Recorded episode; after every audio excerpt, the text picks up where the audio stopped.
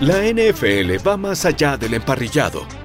Exploramos las formas en las que la liga encaja en el mundo del entretenimiento, la mercadotecnia, la música y hasta en los temas sociales y políticos. 49ers quarterback knelt instead of standing during the national anthem at last night's game. Primero y Diez Producciones presenta Pase Profundo, Pase Profundo, donde los temas importantes no pasan de largo, con Eugenia Ruiz y Sofía Ramírez.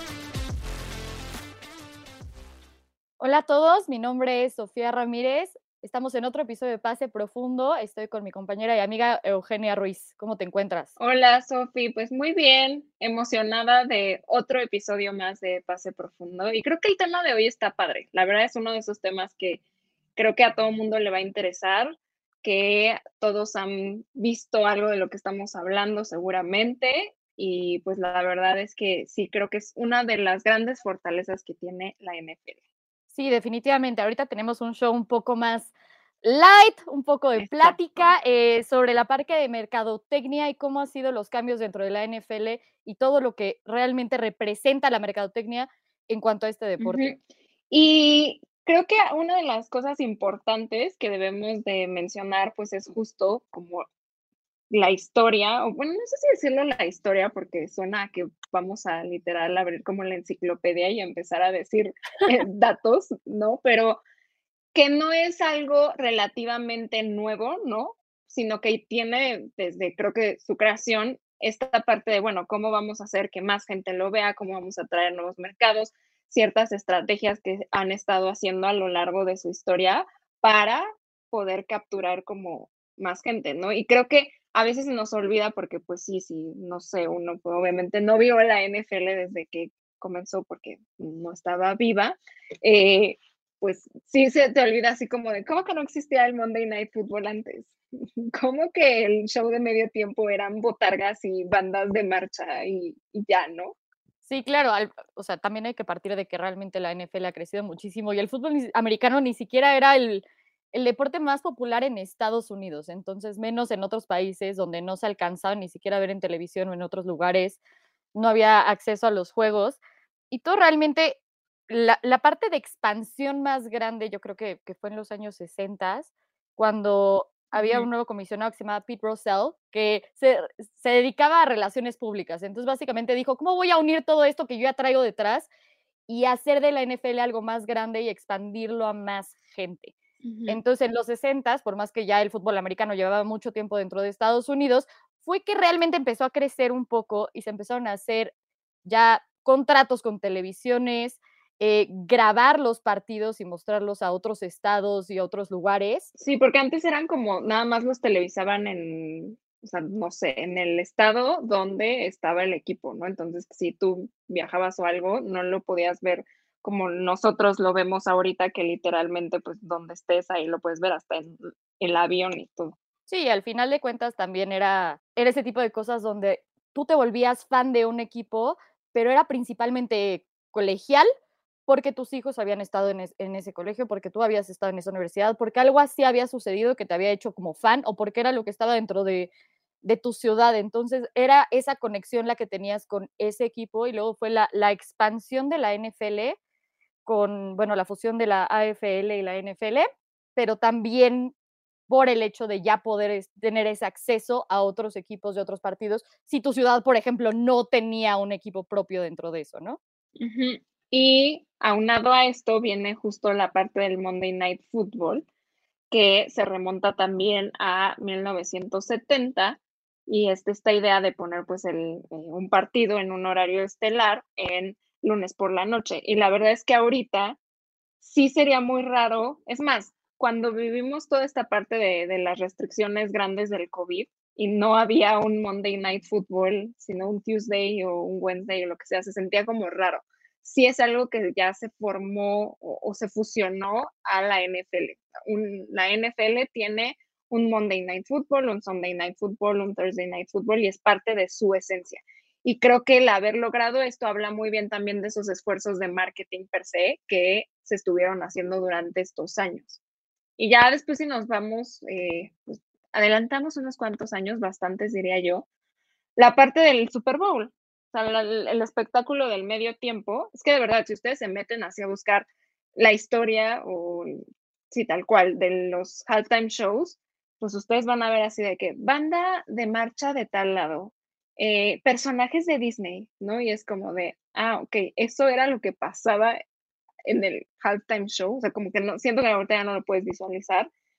Después le empezaron a meter justo como ya artistas musicales, las Rockets, New Kids on the Block, Gloria Estefan representando a los latinos, pero creo que el boom sí fue en la presentación de Michael Jackson, que hasta ahora escuchas a gente diciendo, el mejor espectáculo del medio tiempo ha sido el de Michael Jackson, por siempre, ¿no? A pesar de que haya nuevas cosas de nuevos artistas, la gente se quedó como mucho con esa eh, imagen y evolucionó hasta lo que tenemos ahorita, que es como, sí, una parte e-, esencial del Super Bowl. Sí, claro, y aparte también estamos hablando de que, sí, como tú decías, las bandas chiquitas, algo, algo local o algo temático que tenían, algunas botargas, algo que se relacionara directamente con el juego y también es esa idea de expandirlo artistas, expandirlo a otro tipo de cosas, porque al final de cuentas ya te diste cuenta que no solo eh, el fútbol americano es un espectáculo y algo de entretenimiento, sino que puede ser todavía más entretenimiento y unirlo de esa manera con el marketing, que es benéfico para, para las dos partes. Y justo, ¿te acuerdas después de 20 años? Ya chance no te acuerdas ni quién jugó en ese Super Bowl, pero te acuerdas de Michael Jackson. Exacto. Hay veces que te acuerdas de un momento específico que sucedió, perdón, en el Super Bowl, ¿no? Como lo de Janet Jackson y Justin Timberlake, y no recuerdas nada más. Y hay gente que no ve nada de NFL, no ve nada de fútbol americano y sin embargo está pendiente del halftime show del Super Bowl. Sabe cuándo va a ser el Super Bowl con base en esta información, ¿no? E incluso se puede empapar un poquito de qué equipos van a jugar, qué está pasando, porque a veces por ver ese espectáculo de medio tiempo se avientan la primera parte del partido, ¿no? O un pedazo del partido. Y creo que ese es justo uno de los objetivos que la NFL vio como de, ah, mira, esta es una oportunidad, un área de oportunidad que podemos explotar para que esa gente que no va a ver nuestra liga de septiembre a enero, le ponga atención a ese pequeño momento. Igual algunos se enganchan, ¿no? O igual si el partido se pone bueno, se quedan viéndolo después del medio tiempo. O ahí es donde escogen a su equipo o a un jugador que les llama la atención, ¿no? O por lo menos ya van ubicando como más cosas. Quieren entenderlo un poquito más. Creo que ese ha sido el gancho que ha utilizado la NFL y a veces le funciona, a veces no, pero sí creo que ha crecido a un, a un tamaño tan grande que vemos artistas casi casi peleándose por estar ahí, por tener ese lugar, ¿no? Eh, hay como rumores durante todo el año de quién va a ser el espectáculo de este medio tiempo. Se analiza que las referencias, que no sé qué, que si las luces, que qué referencias utilizaron, etcétera. Se hacen rankings, o sea, se volvió ya como un, pues un espectáculo por aparte, ¿no? Sí, definitivamente. Y justo es eso. Creo que eh, se volvió como esta tradición, como puede ser un poco eh, algunas tradiciones dentro de Estados Unidos, que era ya Thanksgiving, ok, ya es todo el día ver este americano y que esté ahí presente dentro de tus tradiciones, dentro de tu familia, dentro de todo. Eh, ahora que también están en Navidad, ahí ya se volvió otra vez parte, pero ahora el Super Bowl se volvió una tradición dentro de él mismo, ¿no? El ver el ver el americano, el ver el halftime show, el estar con tus amigos y todo siempre es reuniones con personas donde por más que no les interese el fútbol americano, van a ver justo como dices, algunos cachitos les va a interesar y ahí es donde atraes a la gente. Y aunque no no sigan viendo americano, ya tienen ciertos conocimientos, ciertas nociones, se van empapando de eso y después, quién sabe si les gusta o no, pero de todas maneras lo van a seguir viendo. Y, por ejemplo, también va unido con adicional este espectáculo de medio tiempo, digo, aquí no, no sucede así, pero los comerciales, los comerciales que pasan en el Super Bowl también, eh, no, la gente los analiza, está esperando a ver cuáles son, las marcas se pelean por ese espacio, eh, que salga al aire tu comercial durante ese momento te cuesta millones. igual se hacen rankings de los mejores comerciales de este Super Bowl.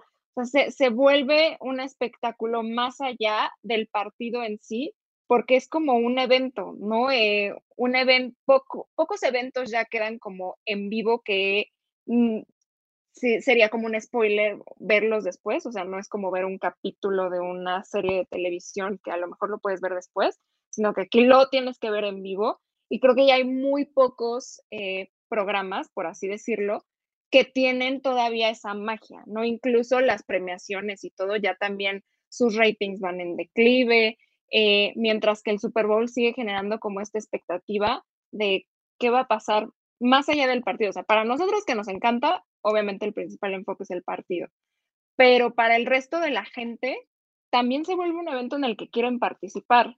O sea, aunque sea así de, ¿dónde vas a ver el Super Bowl? Aunque ni lo vaya a ver, aunque esté ahí atrás en la mesa de los, las papitas y lo que sea, pero se vuelve un evento central en el calendario de la comunidad en sí, cosa que no veo que se replique tan frecuentemente en otros deportes. Quizá en el único que lo veo es, por ejemplo, la final de un mundial de fútbol, soccer, pero fuera de eso no veo algo así que tenga este mismo como esta misma energía más allá de los fans de la NFL. Sí, justo, y aquí como dices, al final de cuentas es todo. O sea, quieres ver los anuncios en vivo, quieres ver el partido en vivo, quieres ver el halftime show y hay algo para cada una de las personas, ¿no? Entonces, si Bud Light decidió sacar un anuncio en ese halftime show, en, ese, en ese partido del Super Bowl, ok, entonces ya ves el halftime show, ves los anuncios y todo tienes que estar presente y aparte comentarlo, porque los anuncios salen en redes sociales, los anuncios salen ahí, es como el, el evento de el anuncio, la marca,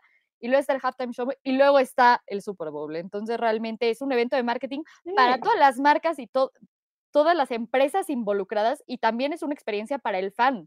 Y fuera del estadio, o sea, lo ves tú hasta aquí, que no somos el, digamos, el país donde está el Super Bowl, pero lo ves tú, vas al Super y todo gira alrededor del Super Bowl. O sea, no solamente marcas que sí tienen los logos de los equipos de la NFL, sino también de ofertas para disfrutar el Super Bowl. Te ponen las botanitas en la entrada, ¿no? Te ponen las cervezas, lo que sea. En los restaurantes ves promociones de reserva tu mesa para el Super Bowl, ¿no? O eh, promociones de alitas o lo que sea. Comerciales en la tele antes del Super Bowl anunciando como estas ofertas de para el Super Domingo, bla, bla, bla. O sea, sí se vuelve un evento que te guste o no, como que tienes que ser parte de, o ya hasta se volvió como también una tradición de, bueno, no voy a ver el partido, pero todos mis amigos se van a reunir para estar ahí, pues, o voy a ir porque si no, no voy a hacer nada, ¿no? Entonces, que creciera así un evento como podríamos decirle una final, entre comillas, de una liga deportiva, eh, es muy raro y creo que sí es una de esas cosas que uno le aplaude a la NFL y que dice, estos esfuerzos de hacer que el deporte sea popular eh, y se amplifique, no lo tienen otros deportes, no lo tienen otras ligas o no lo hacen a tan grande escala y tan exitosamente como la NFL. Sí, claro, y ahí vas a que realmente segundos de un anuncio te pueden costar miles y miles de millones de dólares, donde dices, wow, a ver, espérate. Sí, o sea, es una locura porque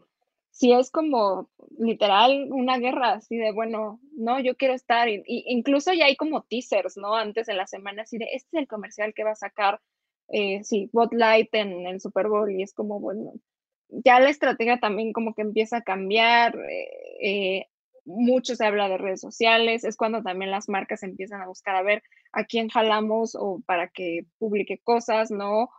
marcas que nunca se meten en la NFL, de repente es como de, ay, vamos a hacer algo para el Super Bowl, ¿no? Y entonces ahí tienes a marcas de papitas y todo de repente como de haciendo publicidad del Super Bowl en las semanas antes de, de ese domingo. Entonces, creo que sí es como una de estas cosas que podríamos analizar muy a profundidad, pero que son insignia de lo que hace la NFL, sobre todo porque por ejemplo, en, la investigación para, este episodio, había una nota donde literal decía que eh, dentro de la NFL el 50% de la mercancía se vende por impulso. Y no me dejarás mentir, pero si tú vas a un súper o a un lado y de repente ves algo con el logo de tu equipo, así de, la agarras, te lo llevas y después llegas a tu casa y dices, ¿qué, qué, compré? O sea, ¿por qué compré un baloncito de chocolates que yo no como? sí, definitivamente. Y aparte es eso, son cositas que te encuentras y dices, porque tiene el logo de mi equipo. Y creo que eso es algo muy importante. Por la parte de el babero. No tienes bebés. yo no sé, no, no tengo bebés, nadie en mi familia tiene bebés. Pero si tu amiga tiene un bebé o un conocido tiene un bebé, entonces ya sabes que le puede ir a tu equipo porque justo su primer babero fue de tu equipo, entonces estás creando un fan a futuro, no importa. O así es como yo lo veo. Exacto. Es, sí, es que son estrategias que justo hacen, por, por eso luego hay mercancía que tú dices, bueno, pero o sea, si, si lo ves como no con ese impulso de fanático, dices, ¿quién compra esto? ¿No? O sea, cosas que dices, pues, pues, ¿por qué existe esto? Y de repente tú te encuentras, pues, que tienes así un, un pin, es, que voy a decir mi propia experiencia, pero cuando fui al estadio de los Patriots compré un pin como de Día de Muertos, pero con el logo de los Patriots y yo así de que, ay, sí, porque la calaverita y así. Y luego lo veo y digo, ¿por qué compré esto? O sea, realmente no, no tiene un sentido lógico pero en ese momento lo vi, fue como, claro, sí, debe ser mío, ¿no?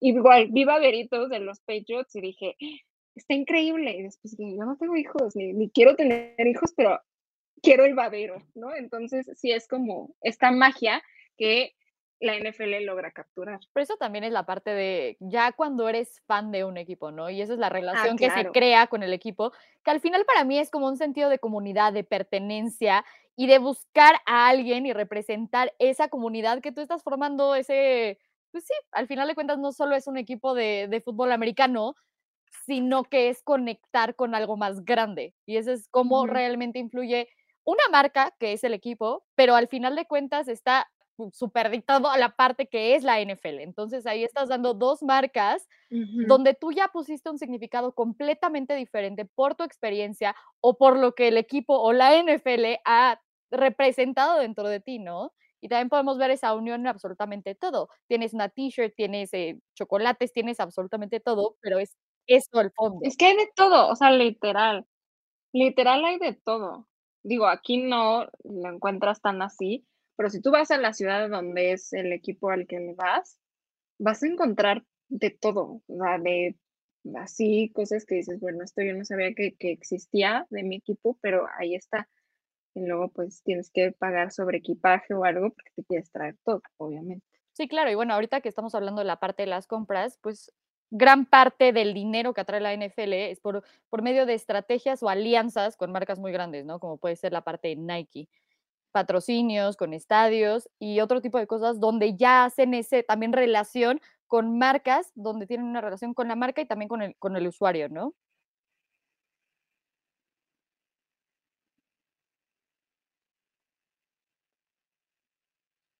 Creo que hay varios ejemplos que podemos tomar como de alianzas que se han hecho con marcas, pero justo también estaba leyendo eh, por ejemplo, el tema de patrocinios, que uno pensaría, bueno, a lo mejor el patrocinio de una marca deportiva pues, les da muchos ingresos, etcétera, pero creo que el que más da o el que más la gente se pelea es uno que igual sí lo tomas en cuenta, pero no tanto, o sea, porque no, a excepción de que, que, hagas un reportaje, como que siento que dices el nombre del estadio, si no acabas diciendo el estadio de los Broncos, ¿no? O el estadio de los Cowboys, ¿no? Como que no, no siento que muchas personas se refieran tal cual al nombre del estadio, más que, eh, pues cuando ya, para empezar, cuando conoces todos los nombres de los estadios, o cuando de verdad, pues ya es, eres muy apasionado. Pero ese, ese, o sea, nombrar el estadio o el patrocinio del estadio, es lo que más cuesta dinero. Por ejemplo, eh, los derechos del MetLife Stadium y del ATT Stadium valen 19 millones de dólares al año y tienen contratos súper extensos. Entonces, tan solo que ATT tenga ahí como su nombre y su logo en el estadio de los Cowboys, solo por eso paga 19 millones de dólares al año. Entonces sí es como de, ¿what? Es muchísimo dinero. Sí, solo es el nombre de un estadio, pero la cosa es que, por ejemplo, ahí, ya cuando empiezas a ver la parte de meterte en la parte americano, como fan dicen, ah, ok, el Lumenfield, ah, ok, el Heinz, y entonces ya empiezas a ubicar y lo ves mentalmente donde a una persona le dices Heinz y va a decir, ah, ok, la catsup. Pero para ti es como, ah, dentro de este contexto se está refiriendo a otra cosa completamente diferente y haces el vínculo de la marca con el estadio y dices 30 años de tener esto, 20 años, 10 años, cuánto dinero realmente me va a representar por lo que estoy pagando y la cantidad de dinero que pueda traer la NFL es algo brutal. Sí, y luego, bueno, igual en los contratos seguro vienen cláusulas de, bueno, ¿qué pasa si una de esas empresas es, no, se va a la quiebra o la absorbe otra empresa o se mete en un escándalo? Pero el compromiso que se hace, al menos en un principio de 20, 30 años, para tener ese nombre, creo que te habla muchísimo de la magnitud que al menos las empresas ven dentro de la liga. Porque decir, quiero que mi marca esté en el nombre de tu estadio porque sé que va a ser redituable de alguna manera, creo que eso es, eso sí es bastante impresionante. Y luego, pues obviamente están las alianzas que se hacen con marcas grandes, que en el episodio pasado hablamos un poquito de esto, eh, por ejemplo, eh, los Cowboys con Victoria's Secret, ¿no? Hablamos de Samantha eh, Jones y el, el, vínculo era que ella, al ser parte de las cabezas de marketing, dijo, veo una oportunidad en hacer una alianza con Victoria's Secret y puso la tienda también dentro del, digamos, de toda la parte del estadio, ¿no? O sea, sabemos que está el estadio, pero alrededor siempre hay centros comerciales, tiendas, etcétera. Lo puso ahí y eso fue evolucionando a un grado en el que Victoria's Secret vio que era redituable y empezó incluso a hacer una colección de la NFL que se vendía físicamente solo en las ciudades de los equipos. Por ejemplo, si le vas a los 49ers, solo puedes conseguir esa línea que eran pijamas y ropa interior, que es lo que vende Victoria's Secret en su mayoría, en el área de San Francisco, ¿no? Pero si le ibas a los Broncos, solo puedes adquirirla en el área de Denver. Entonces empiezan a hacer estas eh, como alianzas estratégicas que resultan muy bien y que migraron a que incluso una marca tan grande como Victoria's Secret viera oportunidad de entrar a otras ligas deportivas, porque creo que ese es el miedo de funcionará o no. Realmente va a haber mujeres que me van a comprar la pijama de los 49ers y pues resulta que sí. Yo sí lo compraría. O sea, sí acabas comprando. ¿Qué es la cosa? Pero es que yo visualmente ya lo vi y dije, ay, sí, sí me gustaría tenerlo. Y esa es la cosa. O sea, también la parte impulsiva o decir, ah, sí, se lo compro a una amiga, se lo compro a alguien. Pero yo como persona que soy fan sí lo compraría. Y entonces eso. Y mucho porque también no encuentras cosas a veces para mujeres donde dices, te voy a tener una marca específica para ti, con tu equipo, con todo lo que a ti te gusta. Okay, no, el jersey del niño, ¿no? Porque es el que te queda. Sí, sí, tengo. sí, claro, o sea, obviamente acabas comprando ese porque aparte es más barato. Entonces, eh, pero sí, es, es como, incluso también es un gancho para atraer, eh, pues, a fans, ¿no? Porque les das un producto que contiene eh, la marca de su equipo, pero al mismo tiempo lo haces como atractivo para cierto mercado en específico, ¿no? Que hay gente que a lo mejor va a decir, ay, yo no necesito que me den cosas rosas de mi equipo, pero va a haber otras personas que van a decir, no manches, esto rosa de mi equipo lo quiero, ¿no? Y va a haber gente que lo único que pide es que haya tallas acorde a lo que es, ¿no? A la talla que es. Entonces, todas esas cosas se van sumando. Incluso hablábamos también de maquillaje, ¿no?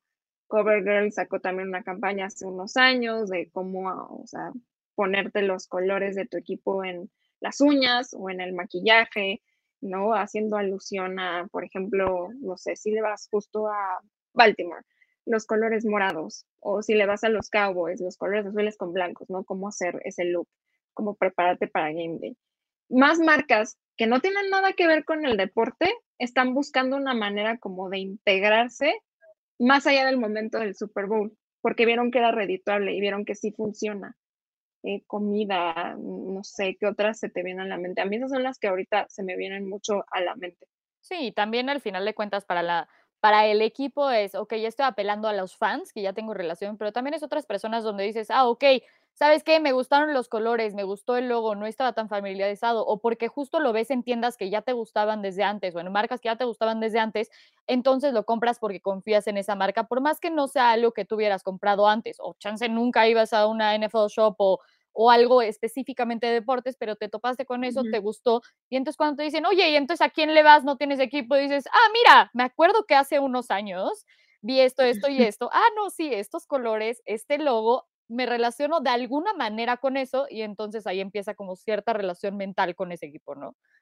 y que todo se va reinventando. O sea, creo que todo no se queda como en un ya lanzamos una línea de algo y ahí muere. O sea, para el siguiente año te sacan nuevos diseños, se incorporan nuevas tiendas. Estábamos hablando de, por ejemplo, el fast fashion, que yo nunca había visto que tuviera algo de NFL, es más, algo de deportes en sí, o sea, como de un equipo, de una liga, y ya está entrando también, y ya lo ves en tiendas aquí en México de fast fashion que tienen sudaderas de algunos equipos, incluso equipos que tú dices, bueno, pero por no sé si lo compran, pero, ah, pero aquí está, ¿no? O eh, hablábamos de también ropa que tiene todos los logos de la NFL, ¿no? Este, marcas que se alían con jugadores también para que sean la voz eh, de su, pues sí, de su marca en comerciales, ¿no? State Farm con eh, Aaron Rodgers y Patrick Mahomes. Me acuerdo, mira, ves que sí se queda a veces algo de, de la este, publicidad.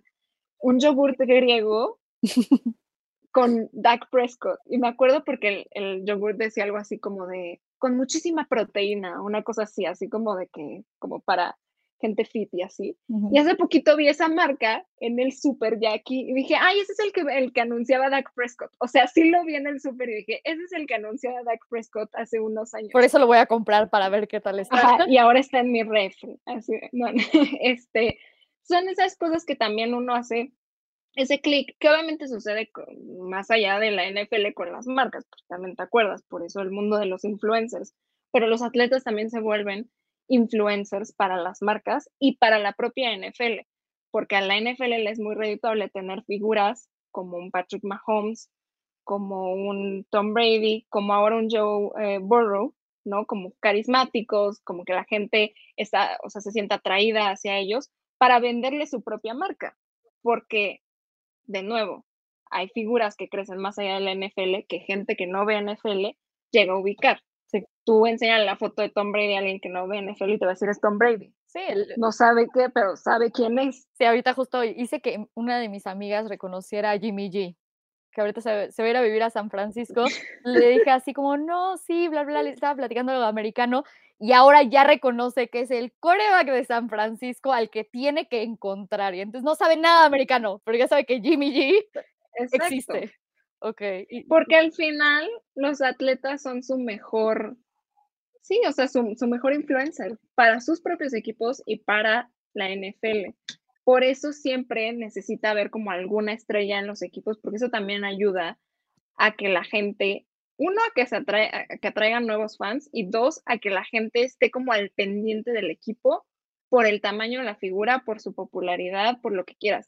Y por eso también, tanto muchas marcas buscan a estos jugadores para que sean la figura de su marca, como también los jugadores buscan quién les puede dar como patrocinios, no nada más por el dinero, sino porque les da una exposición que a lo mejor no van a tener en su equipo, sobre todo si su equipo no le está yendo tan bien.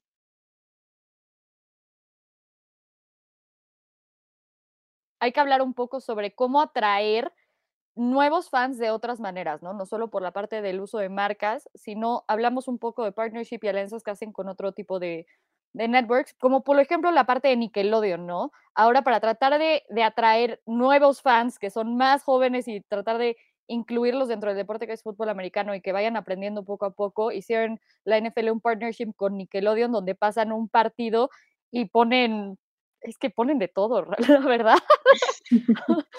Yo sí lo veo por Nickelodeon, aparte. Tienen, y explican muy bien las reglas. Sí, o sea, eh, ese, ese experimento, lo voy a llamar así, de Nickelodeon, creo que nos tomó a todos por sorpresa, pero nos dejó un muy buen sabor de boca el primer año, porque sí era como, era muy amigable.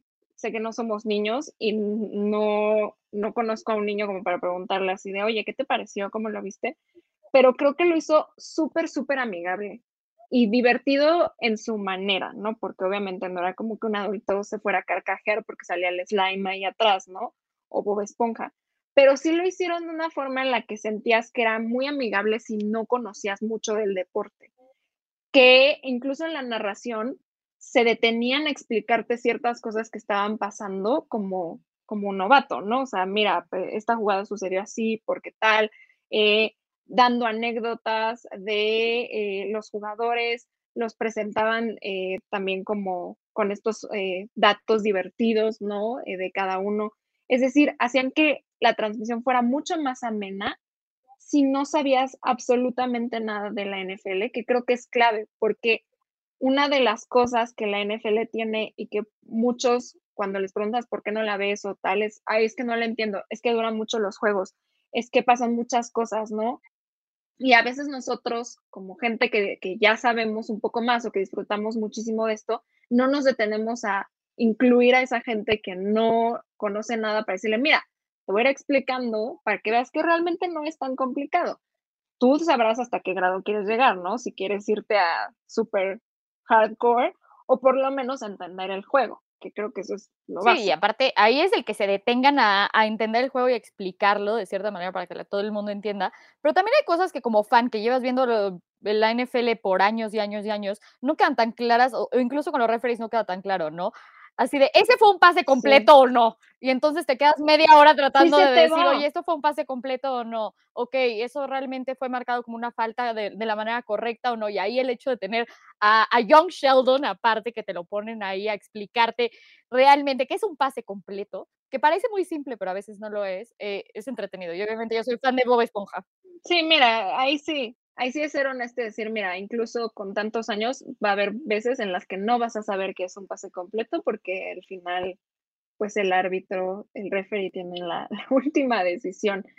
Pero una de las cosas importantes es que este experimento de Nickelodeon funcionó muchísimo el primer año, pero para este como segundo año sí bajó un poco el rating versus el, año anterior. Eh, tuvo 10 millones menos de espectadores.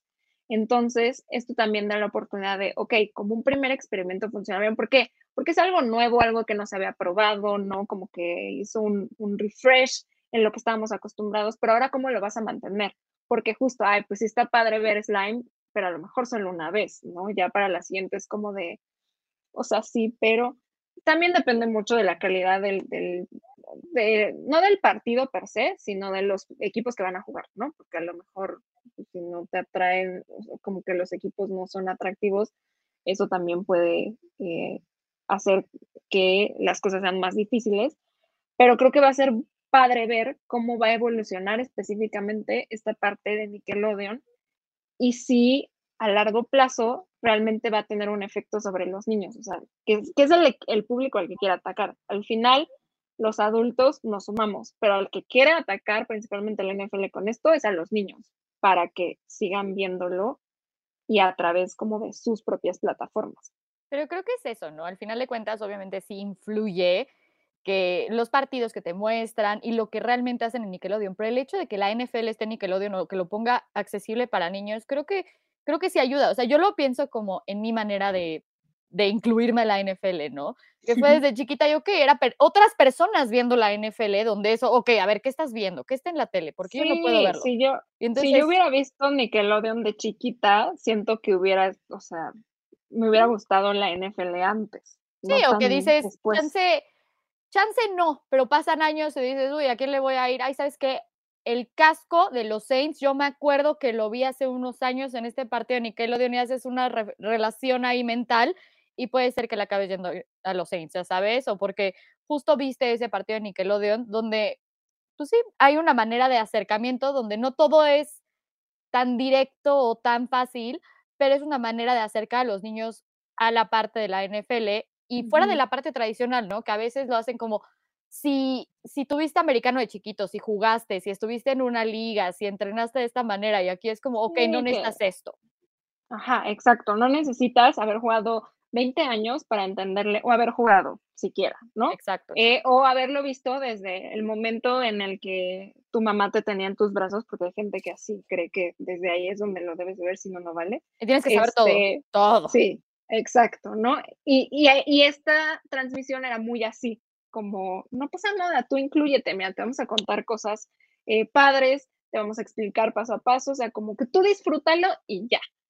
Y creo que eso también se traduce a los intentos que ahora la NFL está haciendo, pero del lado digital, como para eh, hacer una conexión, digamos, con los Gen Zs, con los millennials, no sé qué tanto, porque como que ya estamos medio ahí, pero sí con esas generaciones que vienen atrás de nosotros, ¿no?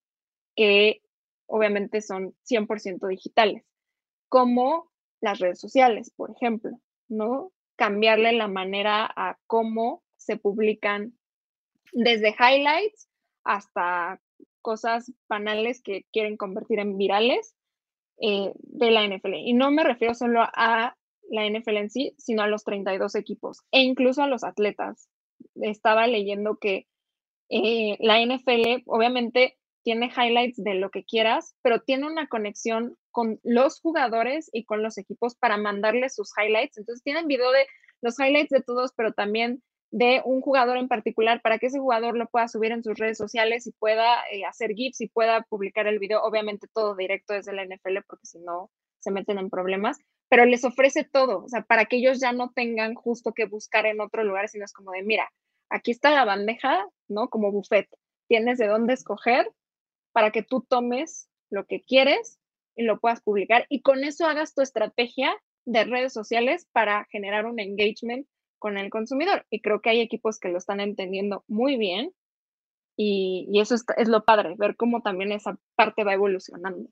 Sí, para mí es también justo esa relación directa, si quieres, de alguna manera con el equipo que antes no tenías, donde ya puedes ver las conferencias de prensa, pero también puedes ver los highlights, pero también es que el equipo te pueda contestar, que tú puedas ver todo el desarrollo, lo que está pasando en la práctica, eh, que te puedan contestar los mismos jugadores, ¿no? Hay unos que sí contestan ciertos mensajes o cosas, lives, como... O sea, lives y tú ahí saludando, ¿no? Creyendo que realmente este, Tom Brady te está leyendo así de, ah, sí, leyó mi saludo. Sí, vio mi corazoncito, claro. Ajá, así de salúdame Tommy, así tú.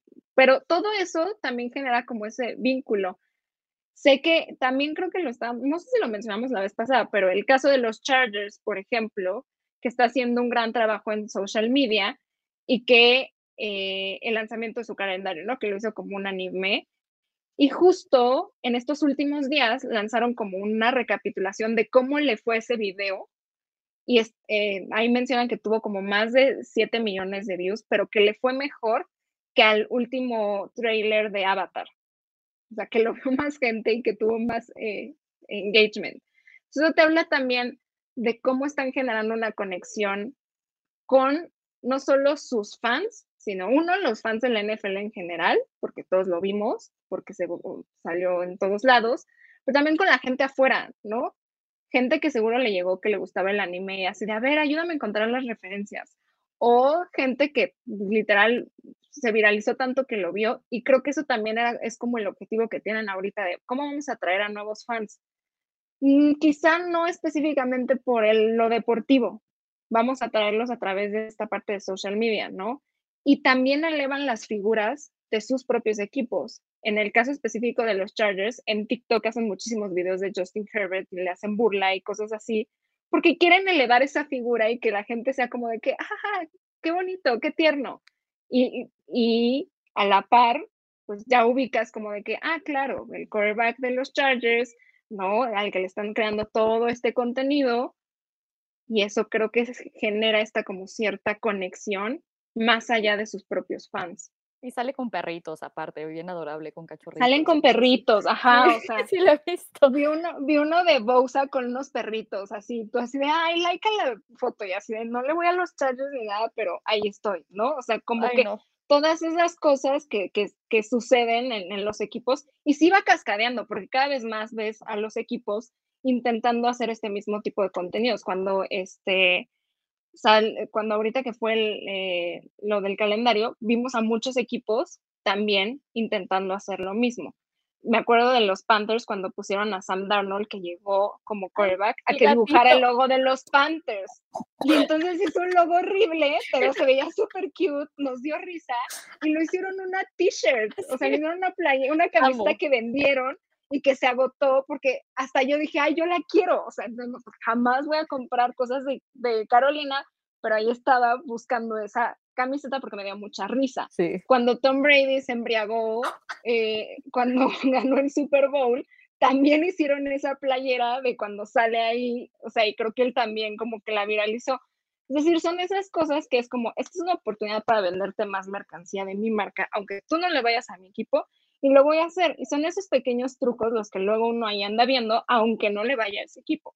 Pero también es como, por ejemplo, ahí yo lo veo desde al final de cuentas yo le voy a los Broncos y mi rival son, son los Chargers, ¿no? Pero se vuelven como un poco más agradables de cierta manera, justo por tener ese sentido del humor, por hacer esa conexión con los fans o ser tan creativos con la parte de social media.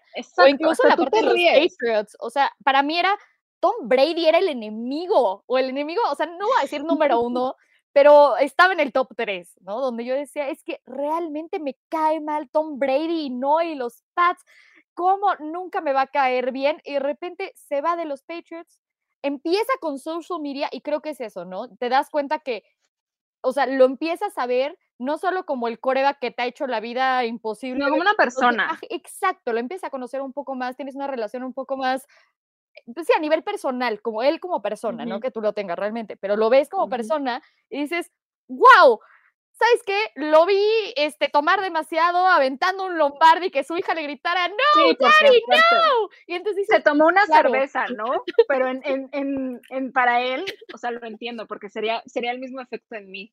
O sea, para alguien que no toma es así como de una cerveza, ¡wow! Entonces, así estaba él. En su defensa, también hacía cosas chistosas con los Patriots. Tenía sus caricaturas y sus videos, pero nadie los veía y todo el mundo, ay, sí, ahora su estrategia de redes sociales. Mentira, eso estaba desde los Patriots. Es que justo yo no, yo no veía ese tipo de cosas hasta que saca todo lo de social media y entonces ya tengo una conexión donde digo, al principio me sentí tan mal y tan sucia, justo es como, ¿cómo me está cayendo mal? O sea, me está cayendo bien Tom Brady o sea, eh, no, no lo puedo aceptar, esto, Está, esto está mal. Y luego dices, a ver, o sea, no solo se pone borracho, sino que justo tuitea haciendo una referencia a sí mismo y burlándose de sí mismo, el al little avocado tequila, ¿no? Por toda su dieta del aguacate, y dices, wow, o sea, es que... Se volvió, ya, generas empatía, generas empatía con los equipos, con los atletas, y al final eso es bueno para las marcas, porque cada atleta y cada equipo se trata como una marca, ¿no? Y también, por ejemplo, está el tema de streaming.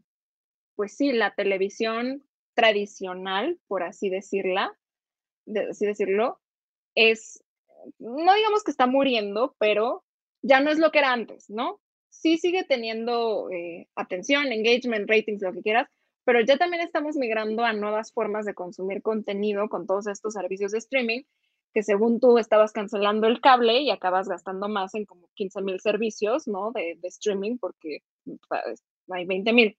Entonces, la NFL también vio esta oportunidad y hace alianzas con Amazon, por ejemplo, ¿no? Para el Thursday Night Football.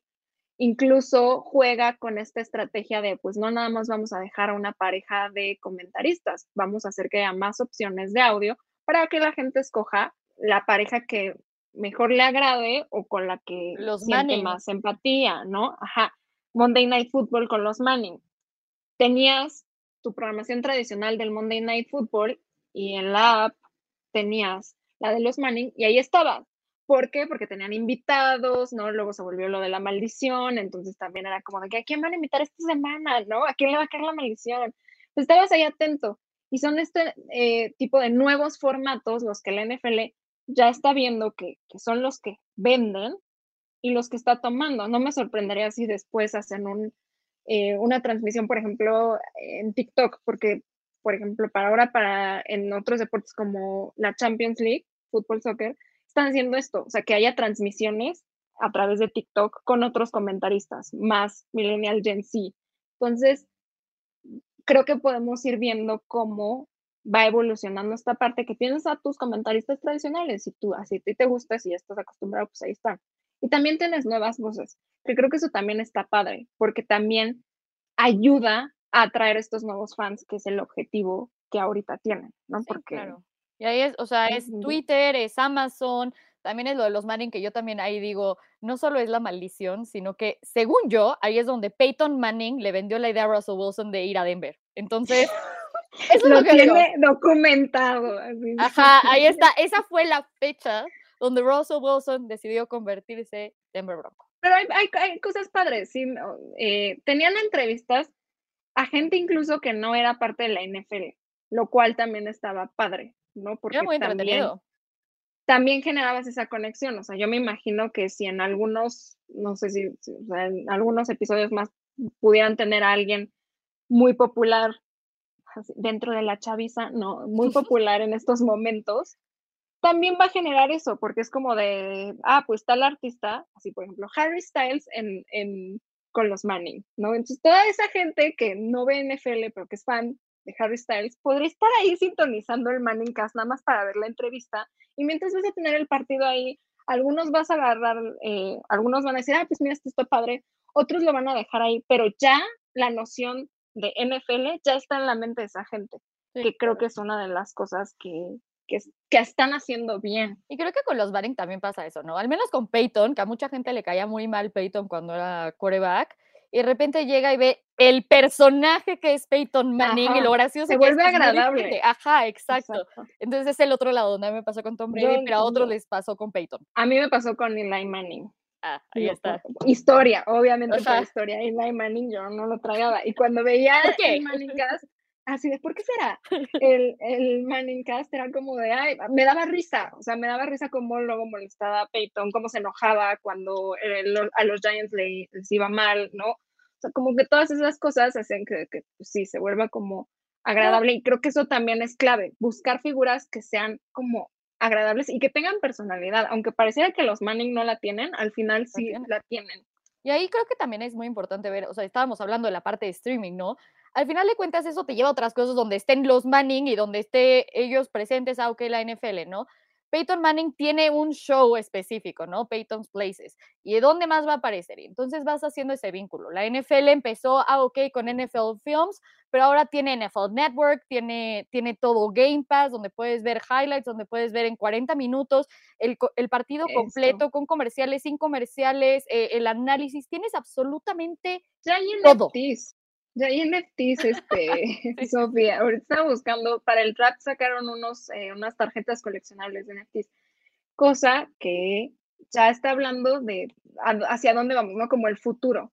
Había personajes en Fortnite, en Roblox, que son videojuegos que tienen una gran conexión con las generaciones que vienen atrás. Entonces, eso es una forma también de conectar con ellas. Y no nada más se está enfocando en esas generaciones, sino también en qué pasa fuera de Estados Unidos, que aquí es donde vamos a pues lo que ahorita están haciendo para expandirse a otros mercados que no sea Estados Unidos y que creo que esto, eso está pues bastante padre, que es el Home Marketing Area o HMA, HMA, como usted le guste decir, que es, eh, pues varios equipos van a hacer esfuerzos por hacer un engagement per se con las aficiones de ciertos países.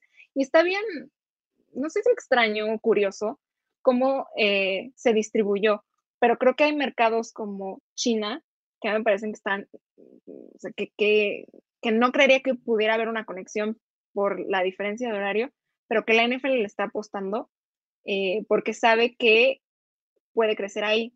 La NBA creció muchísimo en China cuando un jugador chino, Yao Ming, empezó a jugar en la NBA. Se volvió súper popular. Y si bien eso no es lo que va a suceder con la NFL, porque no veo un jugador chino en la NFL ahorita, sí está buscando de a ver qué otra forma podemos hacer para agarrar ese mercado. Sí, claro, ahí la parte de China y Australia, que también está, se me hizo también muy extraño. Pero y los Rams agarraron los dos. Es que justo dijeron, a ver, nadie está agarrando este tipo de mercados donde yo veo una posibilidad, justo porque no está competido, puedo adueñarme de todo esto, donde tienen muchísima gente y toda va a ser mía.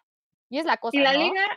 Empezaron con Jaguars ahí de vamos a hacer partidos en en, Inglaterra vamos a ver cómo, cómo, lo llevamos a otras partes, por más que ya tenían muchos fans en, Europa y todo, vamos a llevarlo, que estén más cercanos, que haya un partido, que, que tengan esta conexión más grande y los Jaguars, que justo les hacía falta crecer y también por eso, ¿no? De si te va muy bien dentro de las temporadas, agarras más gente y los Jaguars no han tenido esa oportunidad en años recientes. Entonces, es, tengo que ver otras maneras de conectar con esas personas es decir, ¿cómo le empiezas a tirar a los Jaguars? Es que era el equipo que estaba aquí y era mi única oportunidad. Que siempre venía. Para ver eso. Ajá.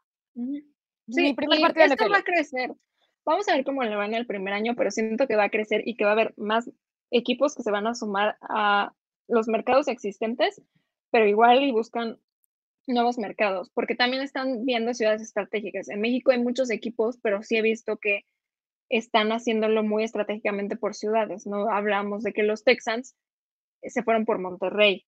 ¿Por qué? Porque pues está más, más cercano a la frontera, entre comillas, eh, y eso les puede beneficiar a un equipo que quizá no tiene tantos fanáticos, ¿no? Que no es un eh, Dallas Cowboys, un Pittsburgh Steelers.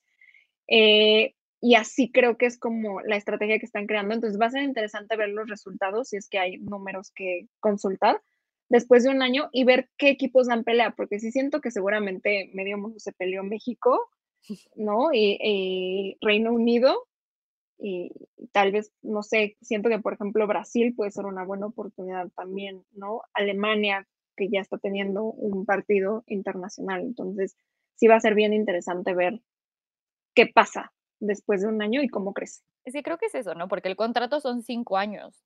Este es el primer año donde apenas empieza toda la estrategia de marketing de todos los equipos, donde es, antes tenías tu estado, ¿no? Si, por ejemplo, en, mi caso sería Denver.